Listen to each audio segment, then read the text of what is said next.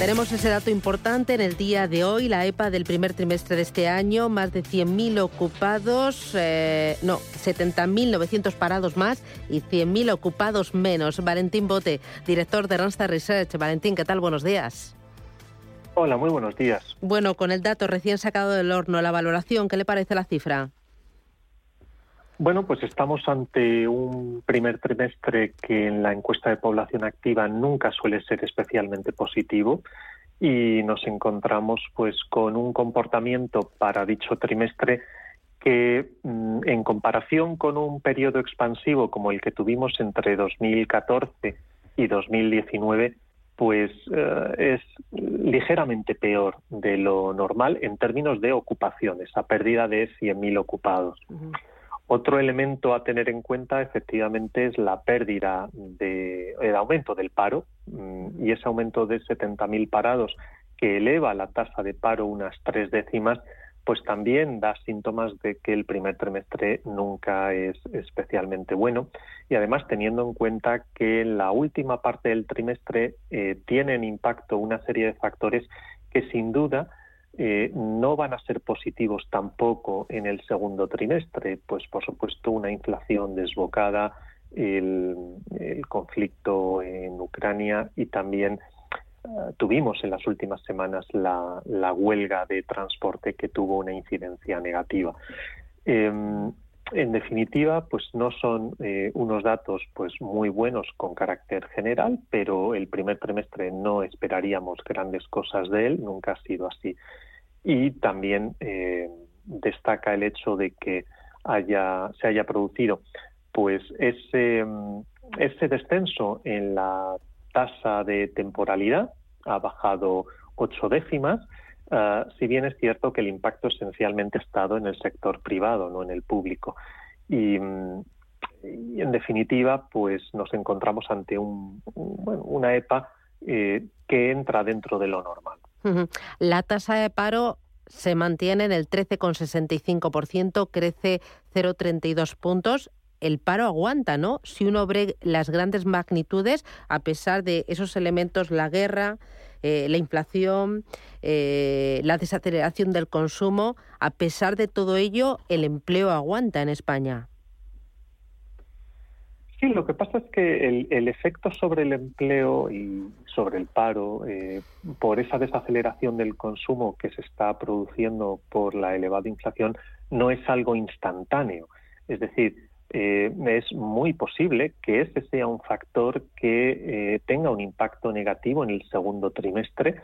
Eh, la elevadísima factura energética hace que los hogares puedan destinar menos producción a bienes de consumo. Asimismo, pues hay muchas industrias intensivas en energía que han reducido su producción y eso, pues el, impacto lo vamos a ir viendo a lo largo del año. No es algo que en estas cifras del primer trimestre ya esperáramos ver plenamente impactadas. Así que yo creo que eso es una alerta importante para el segundo trimestre y, además hay que e, entra en línea con lo razonable cuando vemos además cómo organismos nacionales e internacionales recortan las previsiones de crecimiento para todo el año 2022 precisamente porque ese impacto lo vamos a ir viendo a lo largo de, los trimestres. Eh, me está diciendo que nos preparamos para los próximos eh, trimestres porque las cifras que vamos a ver van a mostrar un deterioro del mercado laboral.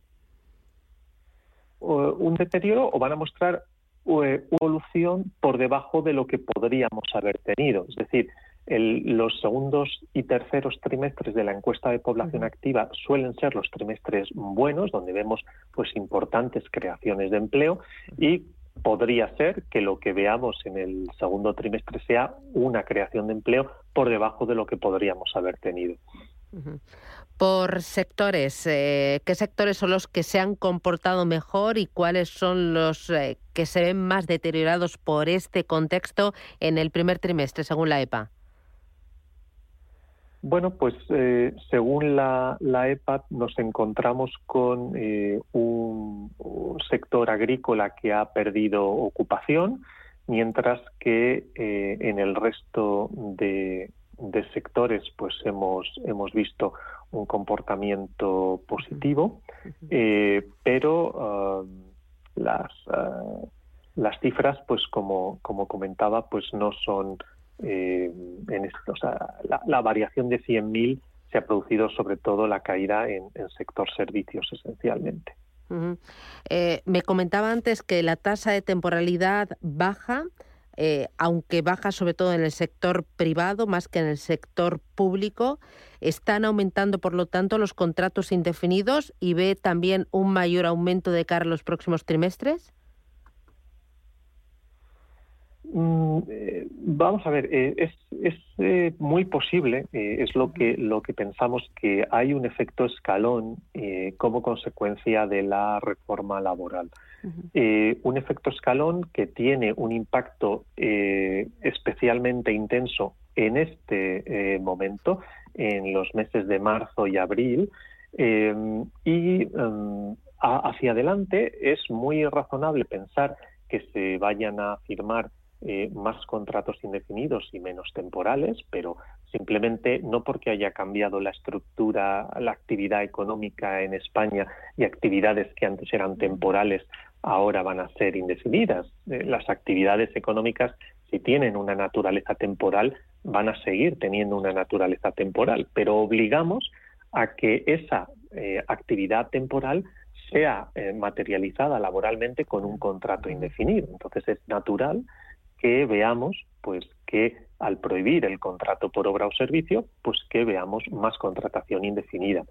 También hemos comentado en alguna ocasión que lo que esperamos que va a suceder es que va a crecer de manera notable la mortalidad de los contratos indefinidos, que antes de la eh, reforma pues estaban en el entorno de cuatro de cada diez, cuatro de cada diez contratos indefinidos que se firmaba en España no superaba el año de vida y ahora pues pensamos que esa proporción va a ser eh, bastante más elevada. Puede llegar a seis o incluso siete de cada día. Muy bien. Valentín Bote, director de Randstad Research, gracias por este primer análisis eh, y por explicarnos de forma detallada este dato de la EPA que hemos conocido hace escasos minutos. El número de parados sube en el primer trimestre en 70.900 personas y la ocupación baja en 100.200 personas. Servicios, industria y agricultura son los sectores que más empleo destruyen en el primer trimestre y la tasa de paro en el 13,65%. Gracias, Valentín. Un abrazo fuerte. Un placer. Gracias. Adiós.